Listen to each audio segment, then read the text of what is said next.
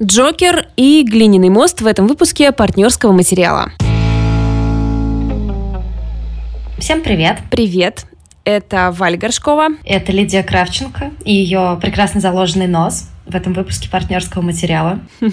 А мы сегодня разделены километрами, и это очень странное ощущение, скажи. Да, мне кажется, мы, мы э, впервые мы записываемся так, да. Не у Вали дома, не на студии, а я у себя дома и Валя у себя дома. Надеюсь, ведь это не конец наших отношений, потому что после прошлого нашего выпуска многие мне написали, э, многие мне говорили о том, что так, Лид, все, да, место вакантно теперь. Ну, э, мы, конечно, да, держимся пока друг от друга в стороне, ну, ходим Тяжелый на семейную терапию. Да, да. Так, ну, мы, естественно, хотим поговорить про Джокера. Это понятно, да. Потому что не зря же мы говорили про него столько месяцев до выхода фильма. И поэтому, чтобы обмануть ваши ожидания, сначала я расскажу про книгу «Глиняный мост», которую как раз э, читала в последнее время. Я немного анонсировала ее в своей записке из Берлина, и сейчас готова вам про нее больше рассказать. А потом мы поговорим про Джокера. А может быть, мы с тобой еще сначала расскажем о том, что происходит в нашей жизни? То есть, знаешь, как такие, Ой, да. как такие родители, которые собираются рассказать своим детям, что они разводятся. Да ладно, ладно, все хорошо на самом деле. Ну что, кто это сделает? Да. Да ничего страшного Давайте. на самом деле, все Давай. хорошо. Мы просто немножко устали и хотим сделать небольшой перерыв. Потому что сейчас мы записываем 49-й эпизод. То есть представьте себе, мы вообще ни разу не прерывались, и мы записывались, я не знаю, мне кажется, в самых странных состояниях.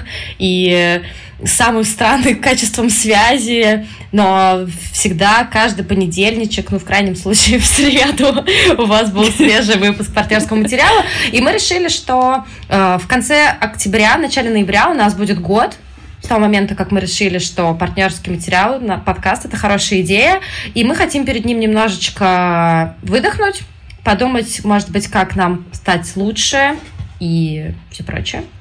И я думаю, что это три недели, да, мы будем с тобой отдыхать. Чуть побольше, да? Ну, э, мы запланировали, что следующий наш выпуск выйдет 4 ноября. Да, и, и я думаю, что так и произойдет. И если вы живете в Нижнем Новгороде, то 30 или 31 октября, я забыла опять. И 31. 31 октября в редакционном баре The Village, который называется Йо-Йо в Нижнем Новгороде, у нас будет открытая запись э, нашего 50-го подкаста. И если вы живете в Нижнем Новгороде или будете тут по каким-то причинам, приходите, познакомимся, посмотрите на нас, позадаете нам вопросы. И, наверное, мы сделаем еще прямой эфир, да, попросим кого-нибудь подержать телефон, я не знаю. Да, да, что-нибудь такое мы сделаем. Мы еще, э, у нас еще не было возможности все продумать детально, потому что, э, короче говоря, просто потому жизнь что... случается. Да, да, да. И мы все подробности выложим в Инстаграме. И еще важный момент, что мы, ну, как бы не просто уходим отдыхать, а у нас будут всякие технические изменения в подкасте, что, я надеюсь, пойдет ему на пользу и всем станет удобнее им пользоваться. И у нас появятся какие-то, возможно, рубрики, возможно, мы немножко сможем как-то увеличить количество контента. Возможно, мы наконец-то сделаем розыгрыш или я не знаю, ну что-нибудь такое. В общем, нам надо э, просто сесть, на самом деле, с Валей хотя бы чуть больше двух часов и подумать. Поэтому не пугайтесь, если в следующий понедельник э, у вас не будет уведомления о том, что нет нового выпуска подкаста. Все будет хорошо, мы вернемся в ноябре обязательно и будем еще лучше. Я надеюсь. Ну что ж, вот теперь это, мы сказали это вслух, и у нас э, нет возможности отыграть все назад. Так что да. Ну, в общем, следите за нами в Инстаграме, там в любом случае останется какая-то жизнь, естественно, потому что мы все равно будем ходить в кино и читать книжки, и будем там сообщать обо всем, обо всех новинках и наших, нашем всем. Да? Ну что, да, тогда давай я приступлю. Давай, Начну расскажи нам про, про глиняный мост. глиняный мост. Значит так, «Глиняный мост» — это роман Маркуса Зусака, который вышел в Эксмо в этом августе.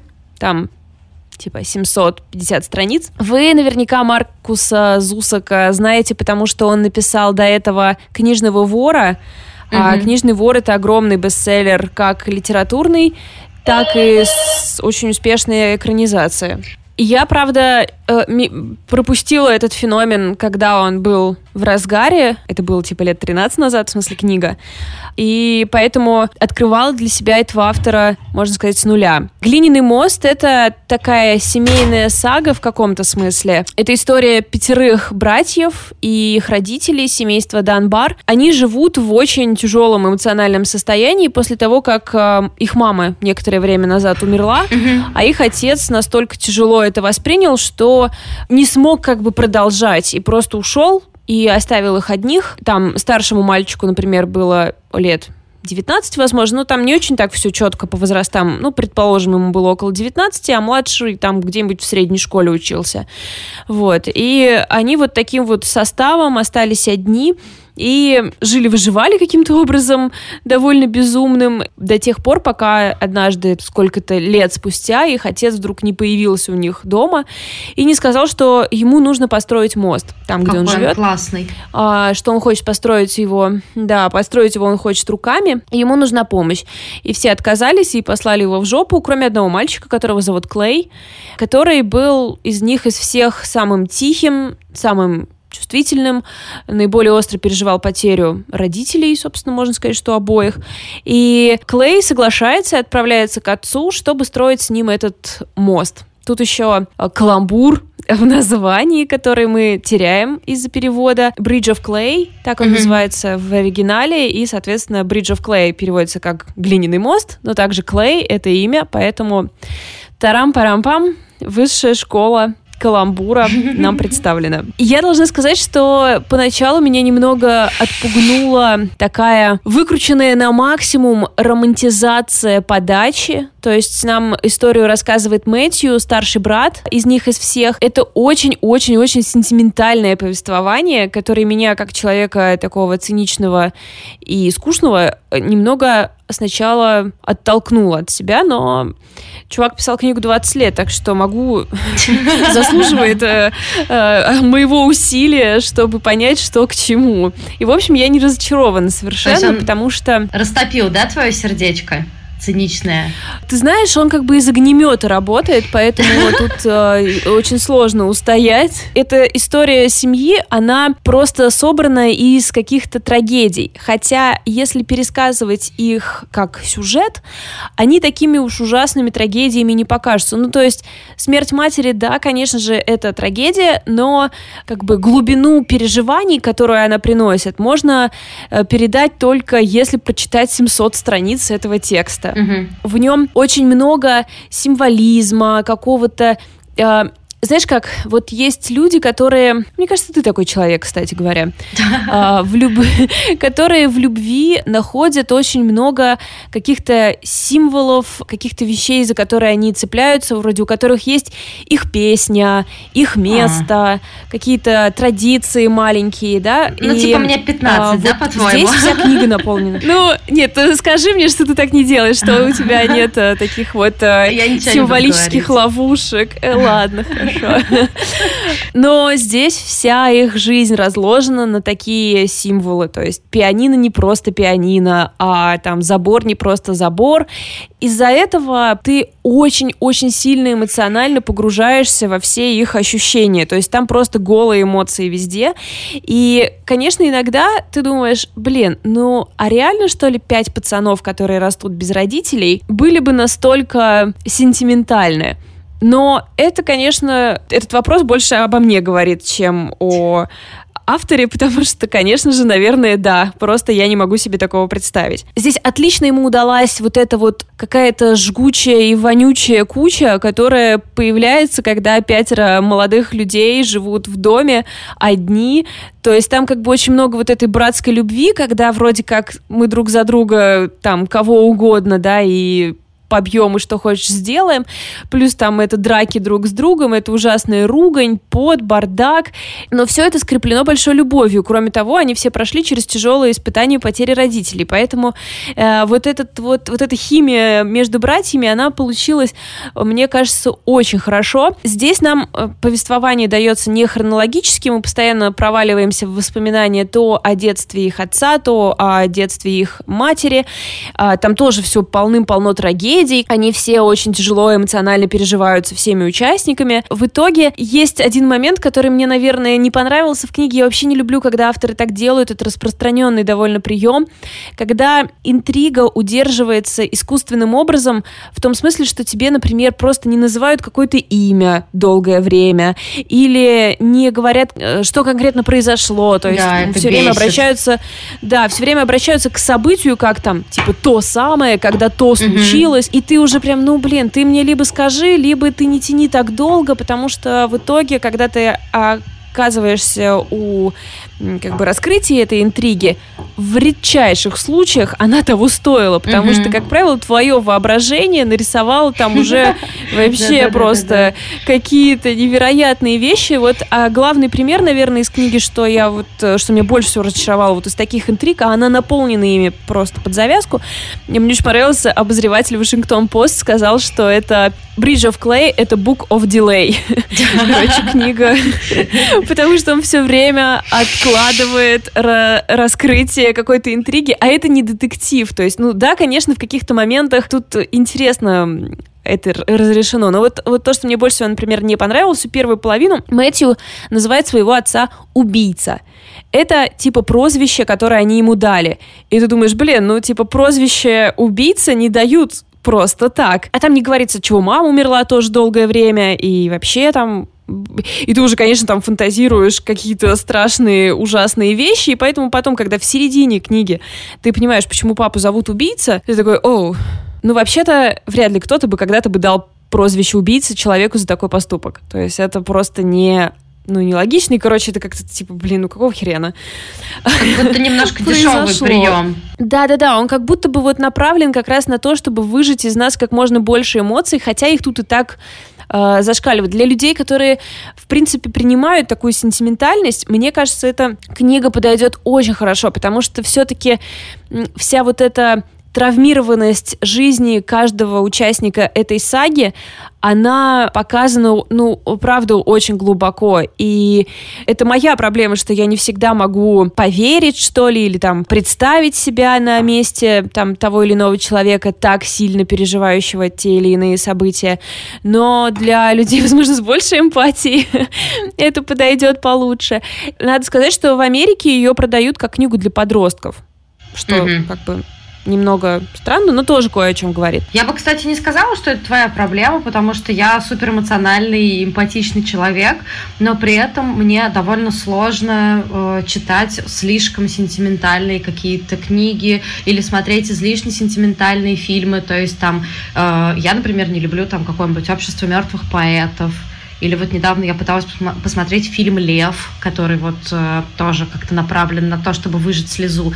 То есть мне кажется, что тут это немножко другой вопрос. Когда ты понимаешь, что это искусственно происходит, у тебя сразу все внутри сопротивляется. Это не вопрос об уровне эмпатии. Это вопрос, может быть, ну немножко том, получилось произведение или не получилось. Я во многом с тобой согласна. Наверное, до маленькой жизни я так и думала. Но маленькую жизнь, которая ну, не приняла меня совершенно, я как раз считала, что это все очень искусственно э, сделано. Я вижу, как она приняла большое количество людей, которые отлично разбираются в механике литературы. То есть это не то, что я вот ее раскусила, а вы не раскусили, да? Это на кого-то сработало, а на кого-то нет. То есть это какие-то субъективные во многом да. вещи. Да, меня же она тоже не проняла. Вот поэтому мы с тобой подружечки. Да.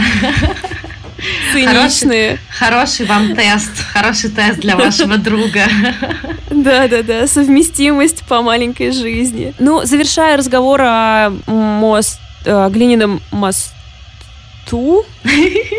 На глиняном мосту. Я э, наверное, хочу сказать, что в целом эта книга принесла мне очень большое удовольствие. То есть я тут немножко поныла, но э, на самом-то деле она очень трогательная, она во многом о вещах, которые я очень люблю в литературе. Это какая-то родственная любовь. Плюс там есть очень сильная любовь, настоящая любовь.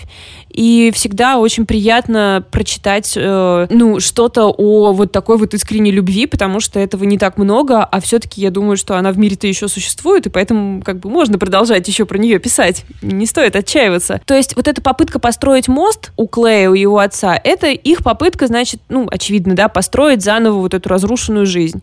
Вроде как мы сейчас этот мост с ним построим физическим трудом, вылечимся, и э, будет у нас все в жизни хорошо. Ну, и, конечно же, понятно, что вряд ли это так работает. Но вполне очевидно, что как бы наши жизни, они состоят из каких-то трагедий, больших и маленьких, и существуют моменты, когда все хорошо, и у тебя есть какой-то мост, существуют моменты, когда мост смыло рекой, и тут уже ничего не поделаешь. То есть, в общем, что жизнь, она не такая вот статичная, ты нашел семью, и ты счастлив в ней, тебя очень сильно потряхивает. И, возможно, если рядом с тобой люди, которых ты любишь и которые тебя любят, вам удастся эту реку проблем перейти. Я не знаю, как еще обыграть метафору моста. Так что... Мне на самом деле кажется, что эта книга очень логична логично перетекает в фильм, который мы хотели с тобой обсудить, Джокера, то есть вопрос о травмах, о том, как они влияют на человека, о том, как он с ними живет и все прочее. Поэтому такая ну, так, хорошая связка получилась, мне кажется. Как нужно. Мостик хороший получился. Мостик, да, глиняный мостик, да. А, ну что, ну что тогда? Да, поехали. Джокер. Пришло mm. его время. Да, наверное, Джокер это самый ожидаемый фильм этой осени. Я думаю, что даже новый фильм Тарантино он переплюнул и э, обозначил для начала, что его снял тот Филлипс. Это режиссер, известный в том числе по трилогии «Мальчишник в Вегасе». Об этом я тоже чуть попозже еще поговорю. А, за главную роль отвечал Хакин Феникс. Ну, он в очередной раз перевоплотился до неузнаваемости. Видимо, когда он узнал, что Кристиан Бейл больше не будет эксперименты со своим телом совершать, он сказал, так, так, так, кто-то освободилось, кажется, местечко. Потому что, если вы помните, там еще в 2017 году э, в фильме Улин Рэмси «Тебя здесь никогда не было», мы его видели в роли такого э, вполне себе упитанного мужчины. Джокер — это история одного из, наверное, главных антагонистов мира супергероев в целом.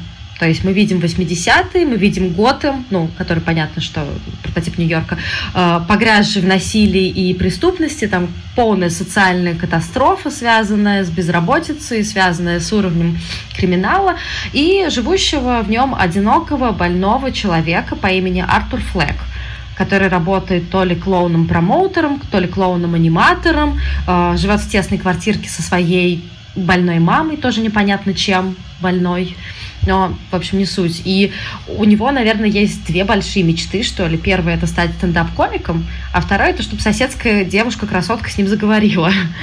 Ну и э, он ходит к психотерапевту, очевидно, он лежал э, в клинике какое-то время, который ему не помогает он пьет таблетки, которые ему не помогают, а люди вокруг него максимально просто агрессивны и жестоки, и во многом это связано с одной его особенностью, о которой я не хотела бы рассказывать, э, чтобы избежать спойлеров.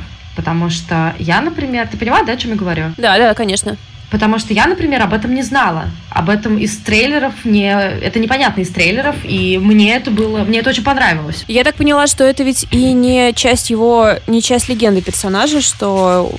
Ну, то есть у Джокера же есть определенные легенды, от которой нельзя вроде как не отойдешь. Да, но а этого вот я не эта помню. часть это да. тоже, да, я тоже так думаю, да. Короче, как бы то ни было, эта особенность показывает, что он нездоров, он нездоров психически. То есть, как вы уже все знаете, у меня есть очень дурная привычка психопатологизировать реальности, особенно психопатологизировать кино, которое я смотрю. То есть, э, я встречаюсь с э, ординатором кафедры психиатрии, и я все время его задалбываю в кино тем, что прошу сказать, а у этого какой диагноз, а у этого какой диагноз. И, ну, представляете, что было на Джокере. То есть первые 15 минут я просто, мне кажется, убила все удовольствие от просмотра. У него шизофрения, да? А это у него что? А тут у него что? Ну, как бы то ни было, у него есть некое... А есть какой-то есть ага. какой-то диагноз, который объясняет твое поведение? Есть какое-то состояние? Может быть, тебе, когда ты знакомишься с людьми, тоже предупреждать их? Нет, ну смотри, есть вот, это, есть вот эта прекрасная фраза психопатологизирование реальности. Я думаю, что Я, кстати, годится. обратила внимание, да, что, очевидно, она профессиональным, сказано профессионалом. Да, да, да, да, да. И я просто повторяю все это очень уверенным тоном.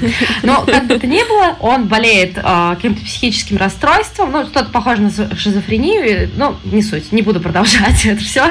И он ведет дневник, и у него там была совершенно душераздирающая фраза о том, что Самое ужасное в том, чтобы иметь психическое расстройство, это то, что люди хотят, чтобы ты вел себя так, как будто у тебя его нет. Тут мне нужно оговориться о том, что фильм на меня произвел очень двоякое впечатление. То есть мне хотелось бы быть, как многие мои друзья из ленты, которые говорят о том, что это потрясающее кино.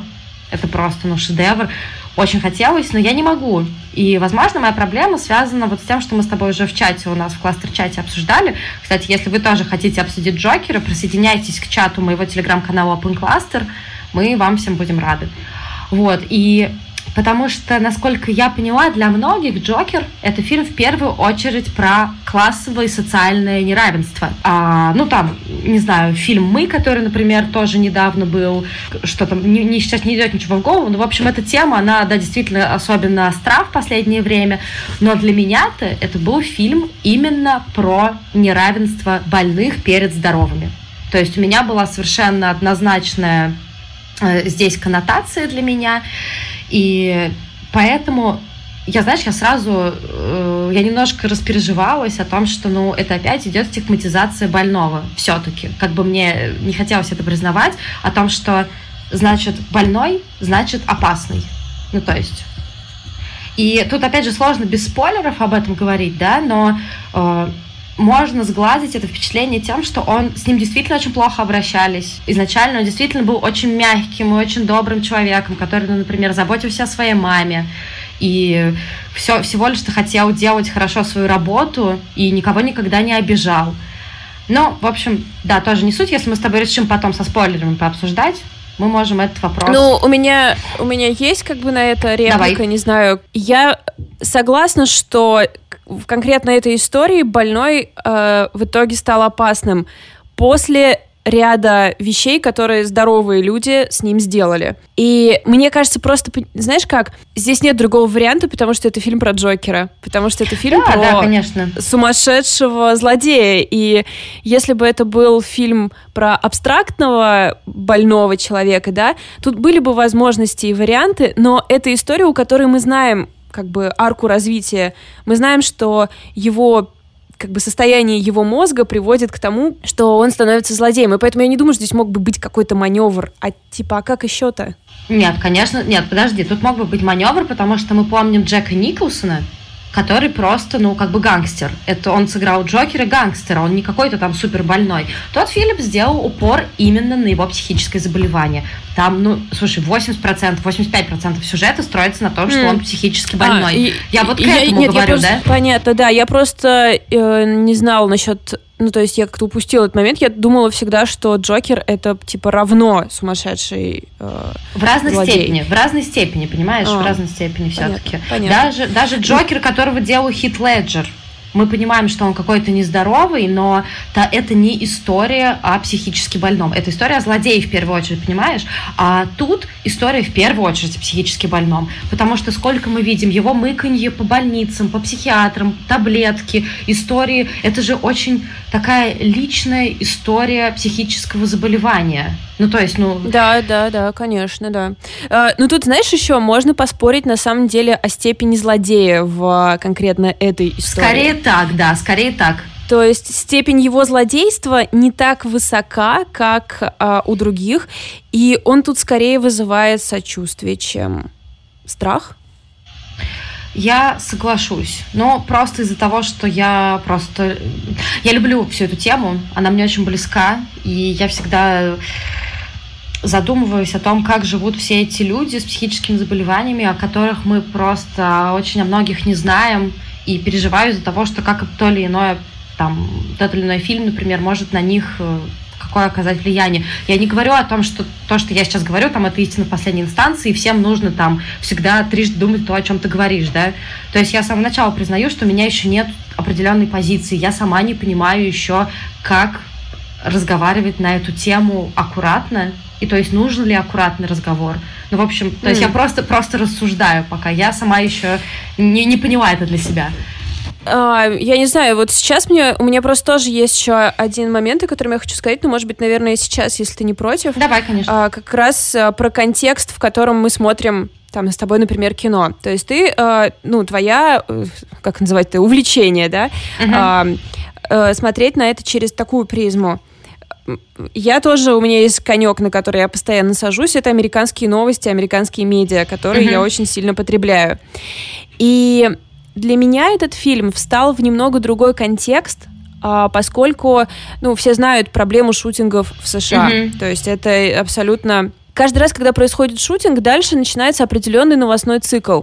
И у него есть очень, в последние особенно годы, а, после того, как ушел Обама, у него есть очень четкий месседж у этого цикла выступает политик, ну а в последнее время это просто президент, которому mm-hmm. вообще похер, что говорить, который говорит, это ментально больные люди. Это не потому, что у нас оружие легко доступно, а это потому, что ментально больные люди. Все эти стрелки, они сумасшедшие.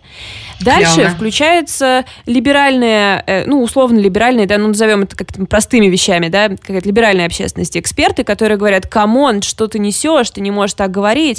Это люди, которым должна была быть оказана помощь, но ты ее всю сократил, поэтому э, им никто не помог, никто вовремя их не остановил, но им было так легко купить пушку, что это вот случилось. И одна из самых историй, которые я изучала ближе всего в, по причине работы, это была стрельба в школе во Флориде, где погибло 17 человек. Молодой человек, который открыл эту стрельбу, он его история настолько пугающе похожа на то, что происходило с э, героем Феникса в, этой, в mm-hmm. этом фильме, mm-hmm.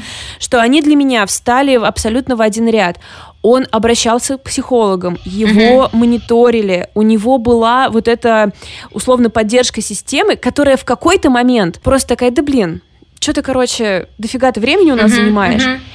В этот момент у этого мальчика умерла мать, он живет в приемной семье, и над ним издеваются в школе, но психологи не посчитали это каким-то кризисным моментом, чтобы оказать ему больше помощи, а наоборот уменьшили ее. Mm-hmm. Это закончилось тем, что он пришел в школу и в течение там 10 минут убил 17 человек, mm-hmm. и еще 17 серьезно ранил. И после этого президенты, всякие там НРА, которые выступают за свободную продажу оружия, говорили, нет-нет-нет, это не из-за того, что он смог легально, а он реально легально купил mm-hmm. все свое оружие, не из-за того, что он смог легально купить оружие, это из-за того, что он сумасшедший.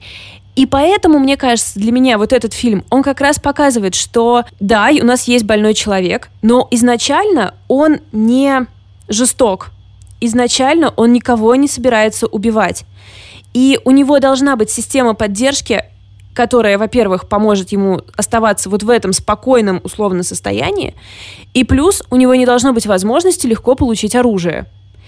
И вот эта формула для меня здесь сложилась, и в контекст вот этот встала. И поэтому как раз я не воспринимала его как психа, которого нужно бояться, а скорее как следствие неправильных действий. Ну вот система, ну мы употребляем это слово, не знаю, как правительство, там, социальные службы, все вместе. То есть и этот нарратив, вот этот вот, что отсутствие помощи и легкое оружие, оно все время в журналистике американской упоминается, потому что ну, вот мы сегодня разговариваем, а только сегодня с утра была стрельба в баре в Техасе. Угу. То есть э, это абсолютно часть их новостной, новостной жизни, и поэтому можно посмотреть на это вот через такую призму. Да, я уже тоже об этом думала, еще когда мы с тобой в прошлый раз разговаривали, э, анонсировали, когда Джокер, ты тоже это упоминала, я думала о том, что это действительно должно быть такое, ну, не антиправительственное, конечно, высказывание, а какой-то такой, знаешь, фильм предупреждения того, что происходит вообще в Штатах, связанного с оружием, и, и то, что я не знала про то, что у Трампа такая риторика, если честно. Это, это просто, абсо- абсолютно, это дико, да. это, это дикость какая-то для меня. И... Это, это ужасно, все, что он говорит, просто вот, ну, ужасно все, что он говорит, но вот в этом контексте, я думаю, у тебя случился бы припадок да, ярости, да, потому что да. это, это очень... Э, это древние века абсолютно все, что он произносит. Да, и э, я с тобой согласна в том направлении, что, э, как мне кажется, это фильм о том, что мы все, конечно, разные, и те условия, которые у нас сейчас есть, та, тот социум, который есть, он не всем подходит. Это как бы и это нормально Ну, то есть изначально, извините, но мы жили там, ну, допустим, не мы, окей, а в Америке жили в тех условиях, которые подходят только белым гетеросексуальным людям, да, и то есть, и я опять, конечно, сейчас мы с тобой сядем на наш конек дискриминируемых групп, да, и все прочее, но окей, давайте подумаем о том, что, э, как мне кажется, не только в Америке, во многих странах, я уже молчу просто про Россию, люди с психическими заболеваниями – это абсолютно ущемленная социальная группа. Ну, то есть я, посто... я, я постоянно езжу э, когда в автобусе. Очень часто вижу молодого человека, я не знаю, чем он болеет, э, может быть, у него аутизм, может быть, еще что-то. Он никого не трогает, но у него поведение всегда такое, то, что он что-то бормочет, одно и то же, да, он хлопает себя рукой по колену, и, может быть, там, не знаю, самое ужасное, что я видела, это то, что там один раз я видела, что он пускает э, из слюней пузыри, ну, как бы окей. И от него люди, ну просто это такая реакция, люди от него отсаживаются, люди смотрят на него, как будто он собирается сейчас возьмет и всех переубивает, хотя он не делает ничего такого, э, он не выглядит, э, я не знаю, какой-нибудь мерзкий пьяный человек, выглядит в сто раз хуже, вызывает гораздо больше, и он точно вызывает желание там отсесть от него. Это просто человек, у которого такие особенности поведения. То есть для меня, да, ты права, это действительно такой э, многослойный фильм, и то, что ты говоришь, это один из тоже очень важных слоев для понимания, но для меня было именно то, что такой манифест о том, что социум устроен неправильно, он должен быть устроен так, чтобы всем там было комфортно, чтобы ни у кого не было необходимости покупать там оружие, чтобы человек мог получить помощь, если он этого хочет.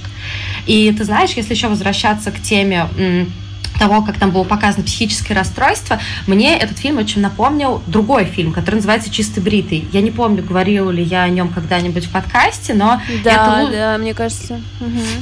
И в любом случае еще раз про него расскажу, потому что мне кажется, что если вы вообще да нет, вообще, мне кажется, все должны его посмотреть, на самом деле. Это очень тяжелое кино, просто максимально смотреть его невозможно. И это лучший фильм о шизофрении из всех, которые я видела. Ну, то есть, возможно, там я еще не всех видела, но он действительно очень... Эм, очень сильный, и эта сила воздействия достигается во многом за счет такого, знаешь, телесного ощущения. То есть те звуки, которые мы слышим, та подергивающаяся визуальная картинка, которую мы видим. А, очень многие психиатры признают, что это максимально похоже на то, что испытывает человек больной шизофренией. И понятно, что Джокер, ну как бы это более легкое кино, понятно, что это массовое кино, да, но телесно и мне, и ребятам, с которыми я ходила, все это испытали. То есть, знаешь, это некомфортно смотреть, некомфортно находиться в кино и все это видеть. Я не говорю о том некомфорте, то, что там тебе просто тупо до боли его жаль. Ты просто от этой несправедливости, не знаю, сидишь весь искривленный. Я говорю именно о телесном воздействии. То есть насколько тебе неприятно на это все смотреть, и насколько, мне кажется, многие э, начали понимать, что испытывает больной человек. И... Ну, то есть в этом смысле ты говоришь, что Джокер э, достаточно, ну, относительно достоверно показывает? Ну, слушай, я, опять же, не психиатр, но, опять же, моего бедного парня я тыркала на протяжении всего фильма и спрашивала, похоже ли он изображает э, какое-то психическое расстройство, да, в каких-то моментах это действительно было просто очень-очень-очень похоже. Ну, то есть, и знаешь, что мне понравилось? То, что, эм, как бы это корректно сказать, у меня в плане моих ожиданий я ожидала совершенно другой фильм. Я ожидала, что он будет такой, знаешь, хитроумный, да, его будут все обижать, но потом он сплетет какой-то план и наподдаст всем как следует, да. А тут он буквально случайно оказывается замешан в том, в чем замешан, и этот человек который абсолютно абсолютно не понимает, где он, что с ним происходит, что происходит с окружающим миром. И опять же, э, мой парень сказал такую очень классную фразу о том, что э, человек, который не болен, он себя может как-то идентифицировать, да, то есть там Лида, журналист, там, я не знаю, любитель психиатрии, кино, ну вот все прочее, да, а больной человек, он не может себя никак идентифицировать. То есть он не понимает, что с ним происходит, что происходит с окружающим миром. И тут очень похожая история на это, на все. То есть именно то, как он вписался в социум. Это не просто какой-то, знаешь, милый, скромный обаяшка, у которого проблемы с тем, чтобы с кем-то заговорить. Это полноценный, черт подери, больной. И как бы не был хорош Хакин Феникс, согласись, этот персонаж не станет секс-символом. Нет, ну станет, конечно, но Э, я согласна насчет, я ну, удивилась, что э, ты сказала про некомфортность, потому что мне тоже в первый, ну, первое время было очень тяжело его смотреть, и я сначала думала, блин, может, это я просто такая значит, не принимаю людей с особенностями и сижу такая, типа, хочу отсесть. А, но мне кажется, он настолько ну, короче говоря, я была потом на взводе на таком. Да, да, да. Мне кажется, я потом весь вечер как будто бы болела. То есть мне было как-то вот так вот эмоционально, как-то странно. Я не знаю, как это описать. Я прекрасно но... понимаю, что ты имеешь в виду. Да, да, но это точно был вот была игра Феникса. А у меня, знаешь, еще не я, я, видимо, уже в этот вечер заболевала, и, видимо, на фильме я уже была с температурой, и поэтому меня так, знаешь, все это наложилось, и поэтому очень были сильные впечатления. И, ну, то есть, да, вот это вот какая-то лихорадочность. Мне, кстати, да, даже, да, мне даже, слово. как ни странно, мне даже это понравилось, мое состояние, потому что оно очень резонировало с тем, что происходит в кино. Ну, то есть, поэтому, возможно, мне как-то удалось это, может быть, еще глубже воспринять. И, ты знаешь, э, конечно, нужно сказать о том, что ну, это мастерски сделанный фильм, несмотря на то, что ну, я не буду ему там ставить 10 из 10, у меня есть к нему некоторые претензии, но э, во многом он сделан очень качественно. То есть, знаешь, мне, например, э, в плане претензий, у меня даже нету такого, что я, например, скажу, что вот музыка плохо сделана. То есть, мне кажется, что с музыкой был в какие-то моменты очень сильный перегиб, да, то есть вот это вот мы сейчас вам скажем, где надо расстраиваться, но то, что в самом начале была музыка, которая супер напоминала мне э, музыку из «Сияния», под которой персонаж Джека Николсона сходил с ума, и я просто так, вау, да ладно, да ладно, это вообще, это вообще круто. И все художественные достоинства, мне кажется, расписывать ну, просто нет смысла, потому что они очевидны. То есть эти безумные цвета, которые совершенно прекрасные. Но больше всего мне понравилось, знаешь, вот это присутствие Тода Филлипса, который, как мне кажется, очень очень внушительный был в этом фильме, как ни странно. Ну, то есть мы с тобой же обсуждали, что вот чувак, который снимает комедии, да что он нам тут какую-то трагедию покажет, какую-то серьезную драму. А ты помнишь монолог Джокера о юморе?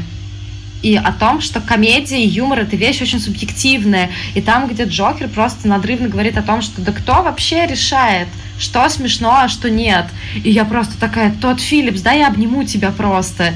Я абсолютно почувствовала, что это его больное место. Ну, как мне кажется. Э, ну, ему пришлось во многом оправдываться за слова, которые он сказал в, ну, как-то, видимо, в контексте фильма о том, что э, комедия сейчас не работает из-за того, что юмористы, использую такое слово, очень боятся кого-то обидеть, и что вот типа все обижаются, и очень многие обиделись.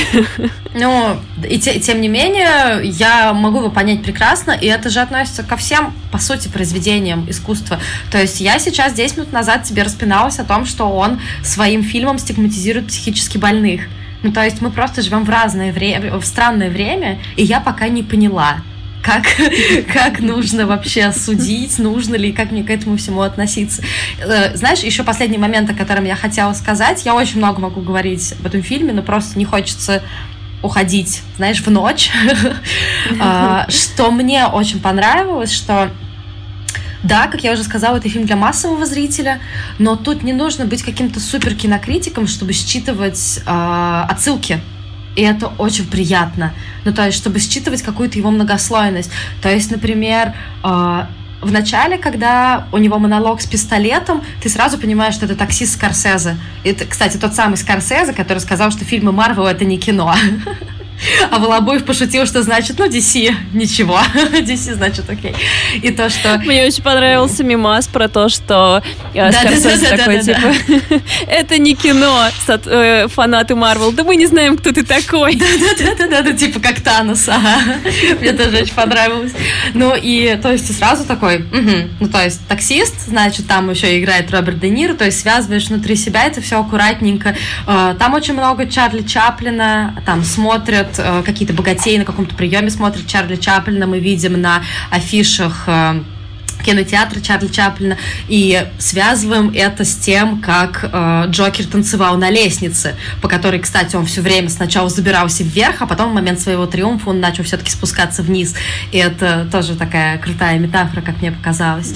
И очень красивая сцена. Я не знаю, я думаю, что, возможно, это просто мои личные ассоциации, они довольно тупые, кроме того, что, ну, это очень, э, это очень красивый момент вот этого танца. Мне да, кажется, да. он, я уже видела, что он нарезан на гифки и... На мемы он... многочисленные вообще уже. Да, что он уже станет, наверное, какой-то частью поп-культуры. Но мне, честно говоря, вспомнился Хит Леджер, который тоже танцевал на лестнице в фильме «10 причин да, моей ненависти». Да, и я да. такая, Хит Леджер на лестнице, Хит Леджер Джокер, Джокер на лестнице. это какие-то, ну, это внутренние какие-то ассоциации, но забавно их видеть. Слушай, так это же наоборот, мне кажется, круто, потому что у многих и тех, кто там не вот какие-то супер кинофанаты, у них возникли разные ассоциации с разными фильмами.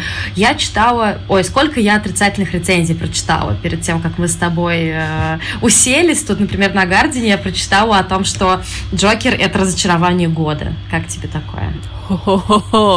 Неплохо. Да, и то, Меня что... гораздо больше вещей разочаровали в этом году. Да, мое поведение, например, там или еще что-нибудь такое. И то есть, да, и в том числе претензии, э, по-моему, на сеансе я читала, заключались в том, что это просто нарезка из разных стилей, разных образов, которые использовали сто лет уже кучу разных кинематографистов, и э, просто тот Филлипс почивает на лаврах, используя острую тему, острые персонажи и все прочее. Come on. Я много лет назад выучила, выучила волшебное слово «пастиш», которое означает то, что с 60-х годов мы не придумаем ничего нового. Все, что новое мы можем придумать, это только то, что связано ну, с технологиями. Как мне кажется, что кино сейчас может развиваться принципиально по-новому, только с точки зрения новых технологий. Сейчас мы пережевываем уже имеющийся материал, и я вообще не вижу в этом ничего плохого. И это прекрасно. Ну, то есть... Ну, да. просто у тебя как бы есть очень большой чемодан с инструментом, в который ты можешь залезть и ярче выразить э, то, что ты хочешь сказать, чем придумывать какой-то новый прием. Разве это плохо? Да, конечно. Нет, по-моему, это наоборот прекрасно, и тем более, что тот, тот Филлипс не делает какие-то супер, э, супер загадочные приемы, как, например, в фильме, который не понравился, уже забыл даже, кому он понравился, как в фильме под Сильвер Лейк. Ну, то есть, да, который действительно нужно ходить с лупой и все это разгадывать. У Тота Филлипса все довольно просто, и все его отсылки довольно простые, и я не вижу в этом ничего плохого. То есть, э, знаешь, еще один большой плюс, который перевешивает для меня все минусы, это то, что это все-таки массовое кино, которое показывает о том, как страдают, черт подери, психически больные. То есть туда пошли, пошло одновременно я, ты, я не знаю, какой-нибудь там мой бывший одноклассник или какой-нибудь человек, который вообще не особо не смотрит кино, да, и мы все увидели то, что, ну, насколько, насколько велики могут быть страдания не только от болезни, которые просто, ну, конечно же, ужасающие, но это от одиночества, от неприятия социумом и все прочее. То есть тут э, и художественная часть выполнена хорошо. И социальная миссия, она гораздо важнее, и за это, ну, наверное, ставлю лайк свой такой ой, ой, очень основательный. Слушай, все мои претензии, мне даже, вот я сейчас говорю, мне даже расхотелось как-то их предъявлять. Ну, то есть там из серии, что из серии, из серии, что был момент, когда он там представлял э, жизнь своей матери, и там, и он взрослый стоял в углу и как будто за ней наблюдал. Помнишь этот момент, да? Ну, да, да, мне, да, да. Мне показалось, ну чё, зачем? Ну это так пошло выглядит. О, слушай, но... у меня тоже был, у меня тоже был такой момент, когда нам раскрыли его фантазию нарезкой из да, э, да. кусочков прошлого. Я такая, ой, да вы чё, я же вроде как уже догадалась. Но, Тогда... кстати, конкретно насчет этого момента у Димы мне понравилась мысль, что это не для нас, как бы, а для него, что он э, в этот момент пересмотрел Осознал, да? С, да, свои, свои вот эти прошлые штуки. И, ну, вроде как мне тоже так показалось, типа, ой, ну, ладно, я уж не дурочка. Ну, ну или, например, это такое, и, да. И, или, например, еще один момент, как бы сказать это без спойлеров. Во вселенной DC есть один момент, который, обстоятельства которого всем известны. И то есть нам его основательно разжевали. И как бы можно было бы просто показать, что этот момент вот сейчас состоится. Ты понимаешь, да, о чем я вообще? И все такие слушатели, мы вам не мешаем, ребят? Мы как бы... Ну, в общем, я к тому, что некоторые моменты, может быть, слишком разжеваны, но у меня реально сейчас ощущение, что я просто придираюсь, потому что я абсолютно уверена, что этот фильм, ну, он останется очень-очень надолго с нами, что это важнейшая веха в э, истории фильмов о психических заболеваниях. И для меня это просто, ну знаешь, это отдельная зарубка. То есть вот... Э, ну, как ты знаешь, я люблю для себя там делить хронологически, да, вот это вот десятилетие таких-то заболеваний, десятилетие таких-то заболеваний. Джокер — это такая вещь, после которой хотим мы того или нет, про психических больных кино буду снимать по-другому. То есть это какая-то новая эпоха. Нам может нравиться это кино, мы можем в нем разочаровываться, пофигу. Это, это просто момент, с которого все начинается по-другому, ну и за это Тоду Филлипсу просто привет из Нижнего Новгорода. Хотим поставить для него песню. Да, да, да. да. А, как ну, э, может быть, еще какой-то комментарий дашь насчет того, как он вписывается вообще во вселенную и в легенду, потому что э, я когда я поймала себя на мысли о том, что вообще-то в этой истории еще есть Бэтмен, а, ну, то есть он есть в этой легенде, не в смысле, что в фильме. Э, вот, я где-то в середине фильма только про это вспомнила и соотнесла некоторых персонажей с классической историей Бэтмена и Джокера. Я, конечно, понимаю, что здесь, ну, очевидно, что ни, ни по какому комиксу это не сделано, и вообще это не в стилистике и вау мы выше этого. Но мне понравилось, мне показалось очень деликатно э, встроена во вселенную история. Знаешь, как у нас сказали в спойлер-чатике, я не помню кто, очень клево, канон, ребят, это вещь такая очень относительная. А, на самом деле там же присутствие Уэйнов появилось первые пять минут, что ли, фильма, да? Первые, да, ну вот я и говорю, что я это не... Я не отщелкала, что... Не читала? Уэйн... Да, да, да. Ну, то есть я просто забыла про то, что вообще Бэтмен в этой истории есть. Сразу показалось, что это просто отдельное кино. Я просто знаю, что этот человек э, станет частью какого-то зла, но как-то, в общем, выпало из контекста. Я, на самом деле, когда поняла, что тут будут Уэйны, я супер сильно разбесилась. Мне хотелось, чтобы это была отдельная история Артура Флека, отдельная история Джокера, и я такая, да какого хера просто? Человеку дали отдельный фильм, можно мы как-нибудь без Брюса Уэйна обойдемся? У него фильмов просто миллиард. Ну, Но согласись, там все-таки не тот Уэйн на ну, короче, в итоге на переднем плане, да. Ну, э, слушай, некоторые моменты э, я не вот чтобы как-то в восторге от сюжета, понимаешь? Я не знаю, я знаю, что это странно звучит, но некоторые сюжетные повороты какие-то твисты, они мне кажутся, ну, немножко простыми, что ли, да? Ну, то есть мне хотелось чего-то более изобретательного, но с другой стороны, у меня победила именно э, актерская игра Хоакина Феникса, просто, ну, храни его Господь. Храни его Господь. Если он захочет сейчас уйти на покой, как... Э, господи, забыла имя. Подскажи мне. Человек из нефти у которого три Оскара. Господи, а, я забыла имя. А, призрачная нить. Ну, не суть, в общем. Черт. Дэниел Дэй-Льюис. Дэниел Дэй-Льюис. Если сейчас Хоакин Феникс захочет уйти на покой, как Дэниел Дэй-Льюис, и не будет сниматься во всяком шлаке, потому что сейчас, конечно, мне кажется, он будет еще более популярным, но я скажу ему, Хоакин, сделай, делай вообще все, что хочешь. Ты для меня уже сделал много. И он вот этой своей игрой и вот этой телесностью, да, общее восприятие, которое я тебе уже говорила, во мне это все победило, все то, что у меня вызывало, может быть, какие-то сомнения и какие-то мысли о том, что, ну, вот сейчас это нужно было, да, и та социальная история, которая, социальный посыл, который тоже для меня был важен, он, безусловно, все это пересилил. Я подумала, черт с ним, я не буду сейчас думать про то, что сюжет не такой хитроумный, как мне хотелось бы. Ну вот реально, по барабану ту Ну, функцию. потому что, да, mm-hmm. не, не, на, не на уровне событий происходили главные изменения, а на уровне э, персонажа. Это, мне кажется, дороже. Да, на уровне персонажа, и вот эта история именно связанная с э, социальным посылом не только про психических больных, но и о шутинге, и о проблеме оружия в Штатах. Но это все, знаешь, это все, это все перекрывает, и у меня же всегда есть претензии о том, что вот, э, как я всегда хочу внутренне всех обвинить в эксплуатации какой-то темы, да, ну что там, а, список Шиндлера все любят, потому что невозможно пройти мимо проблемы Холокоста, там, да, а не потому что это великий фильм. Тут у меня вообще не было такой мысли, понимаешь? Ну, то есть она была, когда вот я думала про стигматизацию, но у меня не было мысли о том, что э, тот Филлипс решил снять коммерческое кино. Может быть, я, конечно, наивная чукотская девочка, окей, но у меня не было этого ощущения, что меня пытаются наколоть.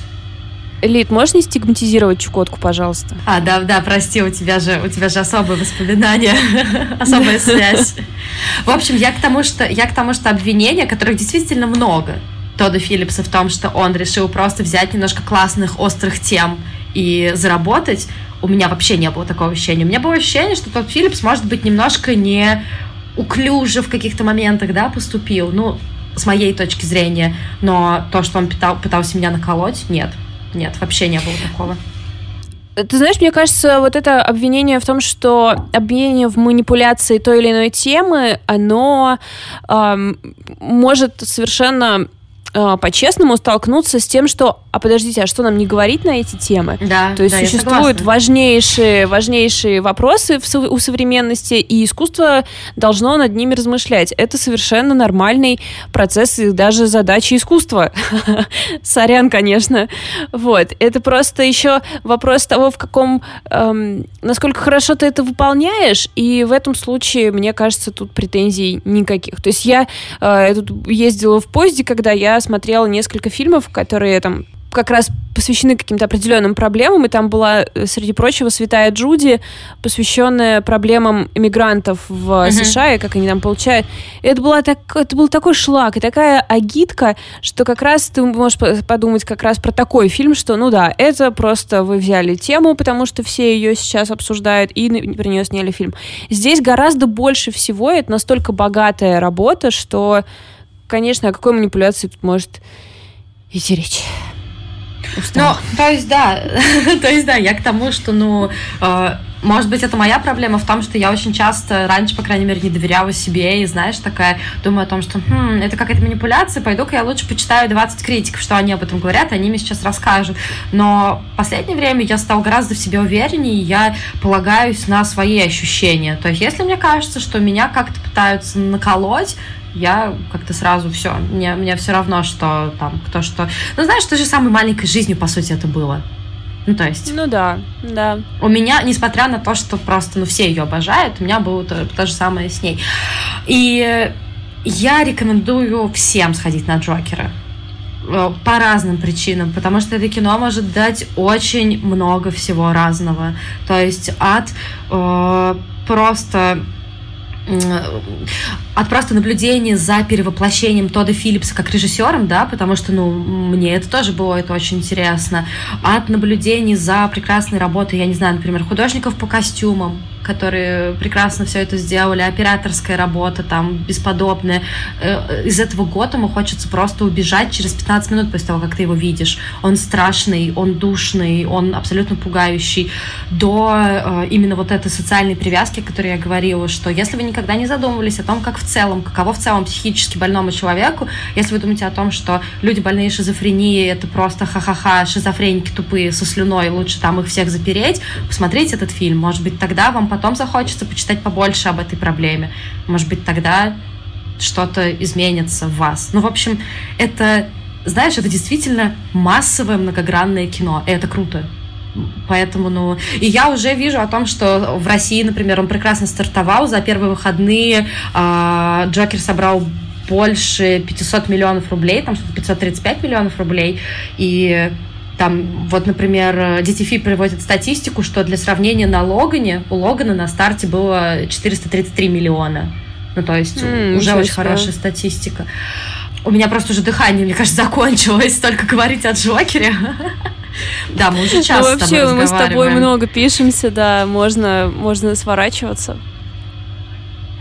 Да, э, как бы то ни было, это действительно мы сейчас наблюдаем какую-то старт какой-то огромной вехи кино про психически больных. И я очень всегда боялась вот до того, как появи... когда появились эти трейлеры, что сейчас будет повальная любовь к Джокеру, да, и я буду отстаивать Хоакина Феникса и говорить «руки прочь», я еще смотрела «Врожденный порог», а вы вообще там даже не знаете, что такое фильммастер.